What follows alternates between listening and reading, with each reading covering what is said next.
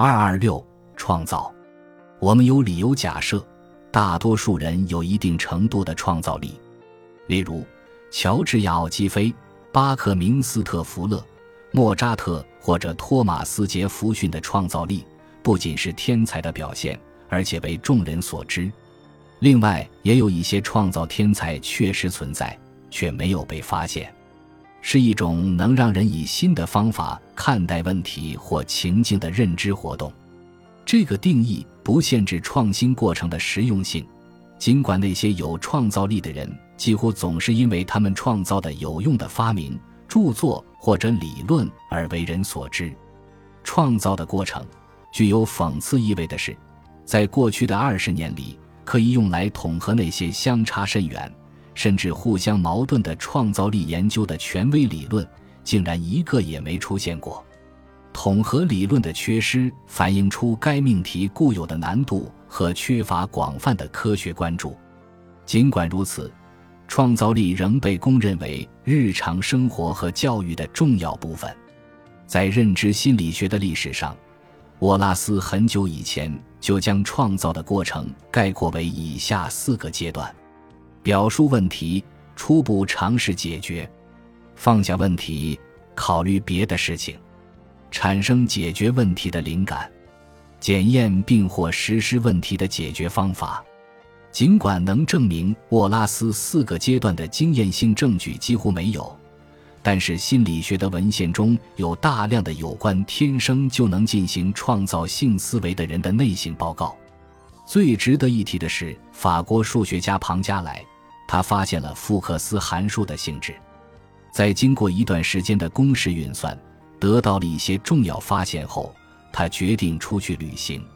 在旅行的途中，他忘了他的数学工作。庞加莱连忙记下了神奇的灵感一瞬。到了库唐小镇后，我们乘上了一辆公共马车，打算到处看看。就在我踩上马车踏板的一瞬间，灵感突然来了。而我之前的思考当中似乎没有任何能为灵感做铺垫的东西。我原本是用非欧几何学中的数学变换来定义福克斯函数的。作者继续告诉我们，他回到家后验证了旅行中得到的结果。沃拉斯的四阶段模型，让我们对分析创造力有了概念性的框架。现在我们简单看看每个步骤。阶段一：准备期。庞加莱在笔记中提到，他已经为了这个问题高强度的工作了十五天。在这期间，他想了几个试验性的方法，都因为这样或者那样的原因，还是舍弃了。但是，如果只认为准备期就是这十五天，那就错了。他作为数学家的专业生涯，也许还有相当多的童年时光，都可以认为是准备期的一部分。名人的传记有一个共同的主题，甚至早在童年时期，他们就开始发展思想，不断汲取知识，对某个专业方向的试验性的想法已经出现端倪。这些早期的想法常常造就了有创造力的人的最后命运。关于创造过程，仍有许多不解之谜，其中一个是为什么拥有相似的环境刺激。其他个体却不能发挥出创造天分，也许应该更关注创造性的基因基础。阶段二：酝酿期。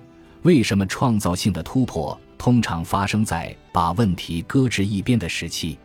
也许最没有内涵的答案是：我们生活的大部分时间是在娱乐、看电视、潜水、玩德州扑克、旅行、躺着晒太阳，或者看天上的云。而不是坚如磐石地思考着一个需要创造性加以解决的问题，所以创造活动更可能在工作以外的其他时间出现，因为这占据了我们的大部分时间。波斯纳提出了一些关于酝酿期的假设，其中一个假设认为，潜伏期时我们从解决问题引起的疲劳中恢复过来。而且，打断一个困难的任务，也许能使我们忘掉不适合的方案。我们已经知道，功能固着对解决问题起到阻碍作用。也许在酝酿期，人们能忘掉旧有的不成功的方案。另外一个原因是，在这个时期，我们也许确实在无意识的工作。这个解释和威廉·詹姆斯的著名格言很相似：我们在冬天学会游泳，在夏天学会滑冰。最后，打断问题解决的过程，也许使材料得以重组。阶段三：灵感期。酝酿期不一定都会发展到灵感期，不过一旦灵感来了，感觉就不会错。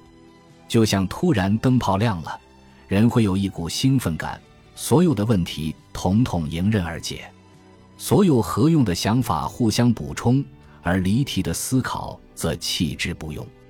历史上创造性的突破总在酝酿期反复上演，DNA 分子结构的发现。苯环的结构的提出，电话的发明，交响乐的创作，小说的构思等等，这些例子全都说明，酝酿期在某一时刻怎样突然冲破了思维的禁锢，为那百思不得其解的问题带来创造性的解法。阶段四，验证期，随着这种陶醉感，有时还带着富有洞察力的发现，对结果进行验证，这是创造过程的整理阶段。要对创造性成果进行仔细检验，求证它的正确性。仔细验证之下，第一感觉所认为的创造性解法，通常仅仅是智力上看似金子的黄铜。这个阶段可以相当短，只是重新核对计算过程，或是看看某项发明能否起作用。但有的时候，验证要用一生的时间去研究和反复验证。